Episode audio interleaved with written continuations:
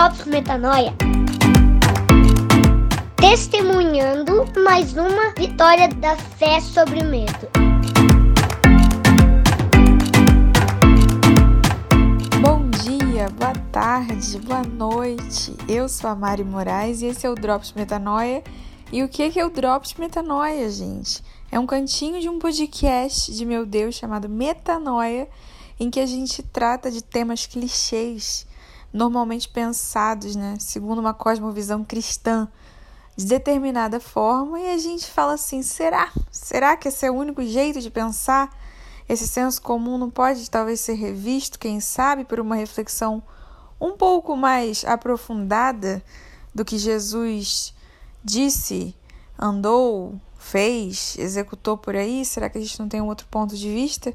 Esse é o lugar de, de pensar dessa forma, de rever alguns conceitos juntos sobre crenças comuns, né? E que se tornam estranhas depois de alguns minutos de conversa. Hoje eu queria falar com vocês sobre uma crença é, que diz assim: Ema, ema, ema, cada um com seus problemas. Gente, eu vou falar a verdade. Minha vida pode ser resumida entre o momento em que eu é, percebi a concepção de unidade, ou pelo menos vislumbrei, né? Talvez seja pretensão demais dizer que eu já vi, mas o momento em que caiu a minha ficha da unidade, ele foi um marco entre tudo que eu vivi antes e o que eu vivi depois dessa compreensão, dessa expansão de mente, que inclusive é o significado da palavra metanoia, se você não sabe. É, o que, é essa compreensão de unidade? Se você observar, né, biblicamente nos evangelhos, no ministério de Cristo, ele encerra, né, o, a sua passagem aqui na terra fisicamente, quando ele vive a ascensão, Jesus Cristo, ele fala que eles sejam um como eu sou um contigo, Pai. Essa foi uma oração que Jesus fez e eu reflito muito sobre essa oração todo santo dia, porque eu realmente penso: caraca, se ele podia ter falado qualquer coisa, mas o que ele escolheu falar nas últimas palavras encarnado no meio dos discípulos, ele falou disso, então isso deve ser bem importante. Foi meio que o último recado né, que, ele, que ele deixou, pelo menos é o que a escritura relata.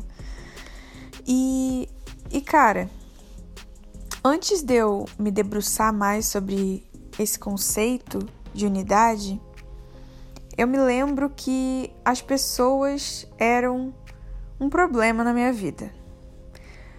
Elas eram ao mesmo tempo que a solução, algumas delas, outras eram um problema. Na verdade, a maioria era um problema. Porque eu pensava assim, cara, é, essa pessoa me faz bem, eu quero essa pessoa perto. Agora, essa outra pessoa ela é chata, ela me irrita. Ou não sei, não bate, não bateu o santo. E antes de eu é, me entregar né, ao cristianismo, eu não tinha dó nenhum, gente, de me afastar, de não perder nenhum tempo com alguém cujo papo não me interessasse. Sempre fui educadinha, sempre fui fofinha, né? Nunca gostei de grosseria, mas eu me afastava e só gastava tempo com quem me interessava de verdade, sem dó nem piedade. Sempre fui muito seletiva com as minhas companhias. E aí, é, eu me lembro que eu tinha muita culpa por isso, porque no fim das contas eu tinha uma fé, né? E eu sabia que aquilo estava errado. O fato de eu evitar a maioria das pessoas que me cercavam. Eu me sentia muito culpada por isso, por muitos anos. E eu não sabia muito como resolver, porque ao mesmo tempo que eu não visualizava a possibilidade de mudança, eu também não me sentia bem com isso.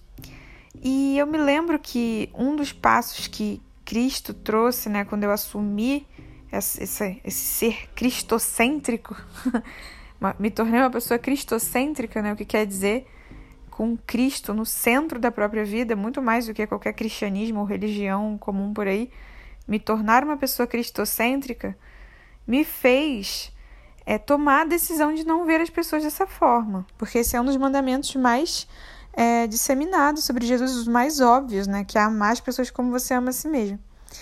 E aí, é, eu comecei a tentar ver as pessoas com misericórdia. Então eu meio que forçava a barra assim. Já que essa pessoa ela é tão é, rejeitável, agora em vez de me afastar, eu vou fazer o que? Eu vou ajudar essa pessoa. E aí, nessa de vou ajudar, vou ajudar, vou ajudar, é, foi um longo processo de teste, de em muitas vezes estabelecer amizades verdadeiras, em outras me cansar, me, me exaurir, não saber muito bem o que eu estava fazendo, e foram aí uns, uns anos meio confusa com esse assunto. E eu vivi um ciclo assim de cristianismo, ou cristocentrismo, né? Em que eu me entregava a pessoas que eu não gostava, mas me entregava por amor, por sacrifício mesmo, e tentava me dar a chance de gostar de pessoas que eu jamais me, aproximaria se fosse outro contexto. Pessoas religiosas, pessoas cheias de trauma, pessoas cheias de dogma, pessoas que têm uma percepção de vida totalmente diferente da minha. Eu passei bastante tempo convivendo, né? E aí, é, com certeza acertei muitas vezes, ou seja, gerou vida, gerou conexão, mas teve muitas coisas que eu vivi que eu me cansei muito, me, me exauri, me frustrei e falei: cara, valeu o aprendizado. Não vou fazer mais assim. é, e aí.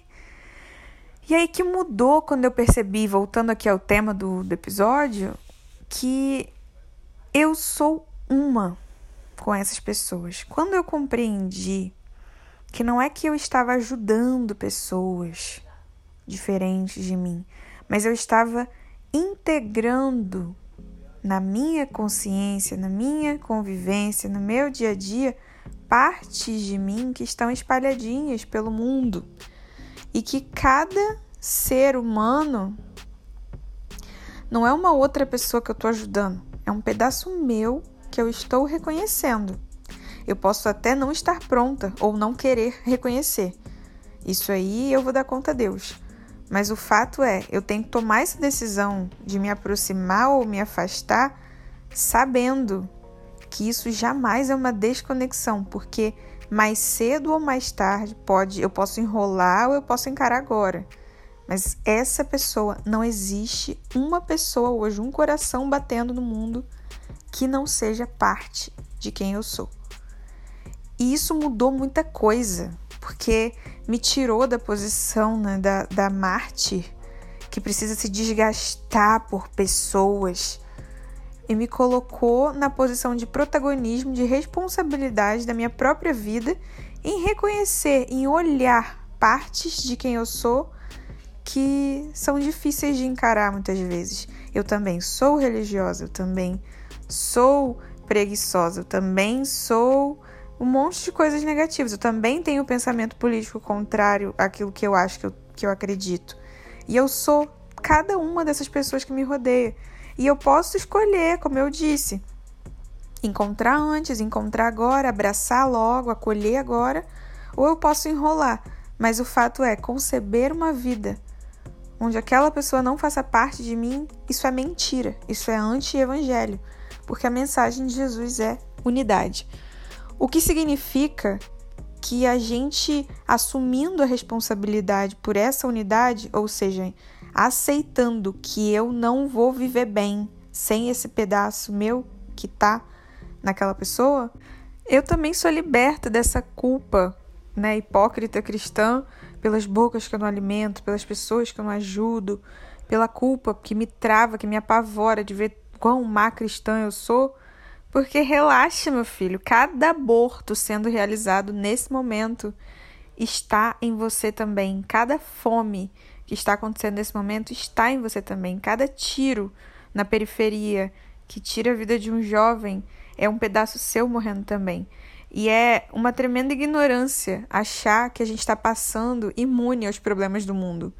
Você pode, é, pela sua inércia, estar postergando um sofrimento que é nosso mas se isentando é, do sofrimento, acredite em mim, só acha que está isento do sofrimento quem não experimentou a verdadeira paz e a plenitude na presença de Deus.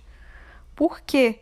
Porque você está achando né, que, que você tá tranquilo, mas provavelmente sem a percepção de unidade, assim como você não experimenta o sofrimento no nível profundo e consciente, você também não experimenta a paz, né?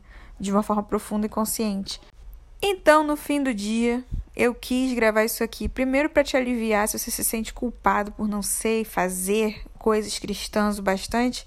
Relaxa, que para cada inferno acontecendo nesse momento, tem um pedaço seu sofrendo você nem sabe nem por quê. E, ao mesmo tempo, eu quero te dar a boa notícia se você sente peso ao estar com pessoas como eu sentia. Acredite, se você coloca essa pessoa na condição de unidade com você e como você se reconhecendo, é isso dá uma percepção totalmente nova que tira o peso de tentar carregar o mundo nas costas e se frustrar por não fazer o suficiente. É isso, Ema, Ema, Ema, cada um seus problemas não existe porque o pão é nosso e o pai é nosso e o problema é nosso. Até a próxima.